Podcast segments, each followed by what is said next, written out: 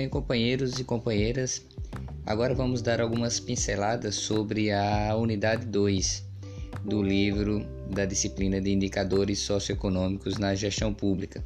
Vamos então falar sobre as principais pesquisas e fontes de dados e indicadores utilizados aqui no Brasil. Para falar então sobre os produtores de dados, os órgãos que produzem dados ou indicadores aqui no Brasil, relembro que o IBGE é a principal agência governamental responsável pela elaboração e produção desses indicadores. Para além do IBGE, os ministérios também têm órgãos encarregados da produção ou organização desses dados. Aí sempre merece deixar que aqueles ministérios com maior orçamento, com maior infraestrutura, que são os ministérios da saúde e, e o Ministério da Educação, da Previdência Social. Vamos detalhar então alguns conjuntos de pesquisas elaboradas pelo IBGE, iniciando com os seus principais levantamentos, né, que são o censo demográfico, inclusive é, já está sendo trabalhado e discutido o censo 2020, que aborda a produção e a disponibilização desses indicadores ou de informações para a população. Pois bem, no Brasil, é, o levantamento de dados, a geração de informações por meio de indicadores, foi implantado no final do Império, já com a realização com regularidade a partir do período republicano de alguns censos demográficos. No entanto, só a partir do censo de 1960 que se introduziu a ideia da amostragem, de fazer esse levantamento com base em uma amostra da população, uma vez que, como o próprio nome já sugere, né, censo tem por base ou teria por base inicial abarcar toda a população de uma determinada localidade. É, como então se dá a, a, apuração ou a disponibilização desses dados? Né? Informações mais específicas do censo, assim como de outras, de outras pesquisas realizadas pelo IBGE, podem ser obtidas ainda através da, de uma ferramenta do IBGE denominada CIDRA, no endereço cidra.ibge.gov.br. Lá, o usuário pode eh, construir tabelas a respeito de uma determinada temática e selecionar os indicadores que ele pretende consultar. É válido fazer a observação que, infelizmente, esse sistema disponibilizado pelo IBGE não é de fácil manuseio. Ele apresenta uma carga muito grande de informações, mas não é fácil encontrar essas informações da forma como ela está organizada lá no CIDRA. É, em relação ao censo, está é, tá prevista a contratação de, de, cerca de 234 mil indivíduos para trabalhar nesse censo que eu citei agora há pouco, o censo 2020. Ah, com relação à forma como a população é abordada ou ao conceito de população, é válido definir que população é um critério básico para a repartição de vários tributos, de recursos públicos, dentre eles, por exemplo, o Fundo de Participação nos, dos Municípios. Fundo esse que corresponde ou que responde pela sobrevivência financeira de grande parte dos municípios, né? E, e diga-se de passagem, é, com exceção daqueles municípios que recebem royalties do petróleo e da energia eólica, todos eles basicamente dependem do FPM, né? Os, os prefeitos vivem com o Pires na mão em Brasília, pedindo ajuda para as suas bancadas. Pois bem, voltando para o nosso assunto, para a distribuição dos recursos via fundo de participação dos municípios, é importante o censo. A quantidade de habitantes dos municípios, por exemplo, vai interferir no recurso que é liberado para aquele município, assim como influencia também na definição da quantidade de vagas nas câmaras dos vereadores, dentre outros pontos, apenas para ilustrar a importância da realização desse censo demográfico. Vamos então falar de outras pesquisas além do censo que também são elaboradas pelo IBGE.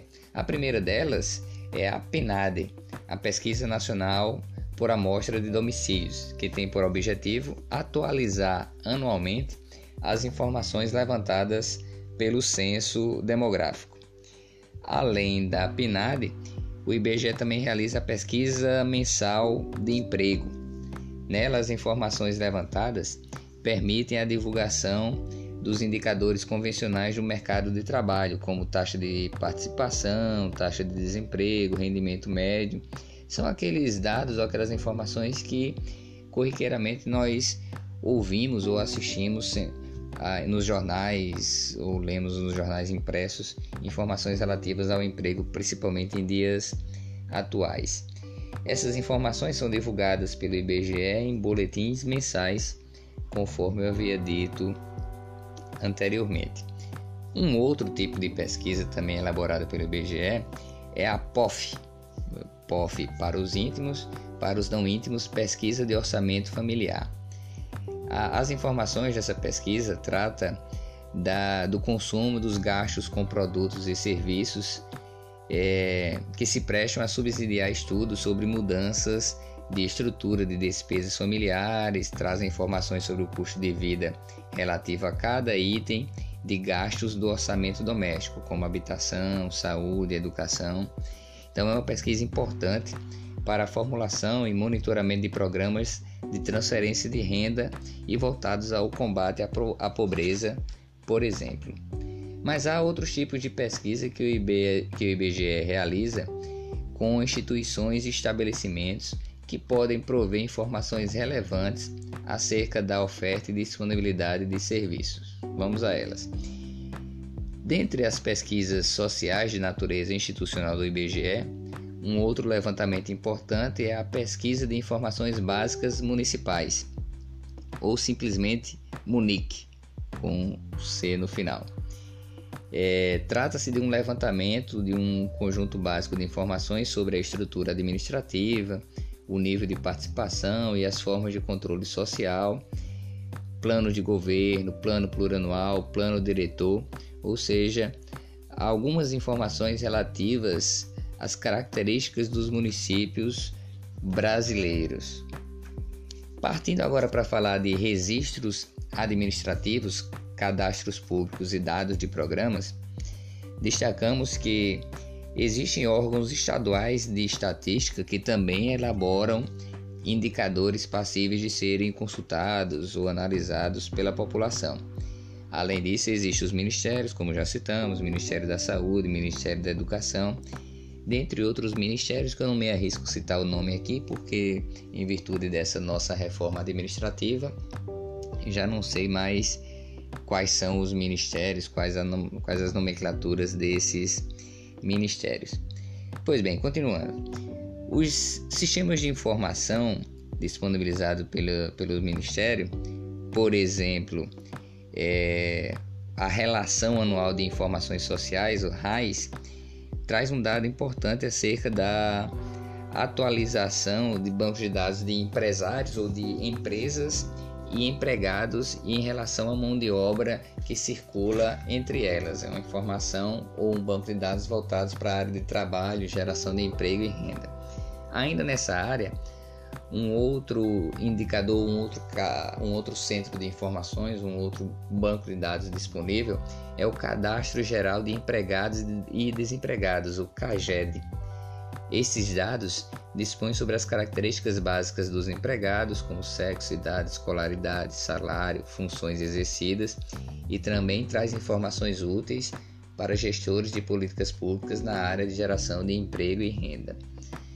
Pela sua própria regulamentação, a raiz é, exclui do seu universo trabalhadores autônomos, empresários sem vínculo empregatício formal com a organização e a mão de obra sem registro em carteira de trabalho. Então, daí já percebemos um certo viés, digamos assim, desse tipo de informação, desse tipo de indicador. São indicadores de emprego e renda, mas que não consideram os registros informais de trabalho, digamos assim. É, adiantando ou pulando algumas páginas em relação a esta unidade 2, é válido citar que um outro banco de dados interessante, já mencionado em programas anteriores, é o INEP, que traz uma gama significativa de informações da área da educação, como evasão, aprovação, volume de alunos com características básicas, equipamentos, edificações existentes. Então, para quem é da área da educação, a consultar o dado do INEP, que é o Instituto Nacional de Estudos e Pesquisas Educacionais, Anísio Teixeira, também uma boa base de dados.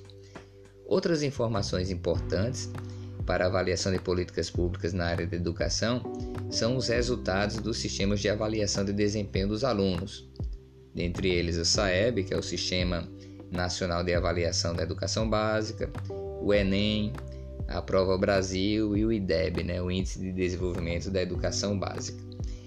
Na área da saúde, existem vários sistemas que congregam sempre para disponibilizar dados no DataSUS, conforme já mencionado em programas anteriores também.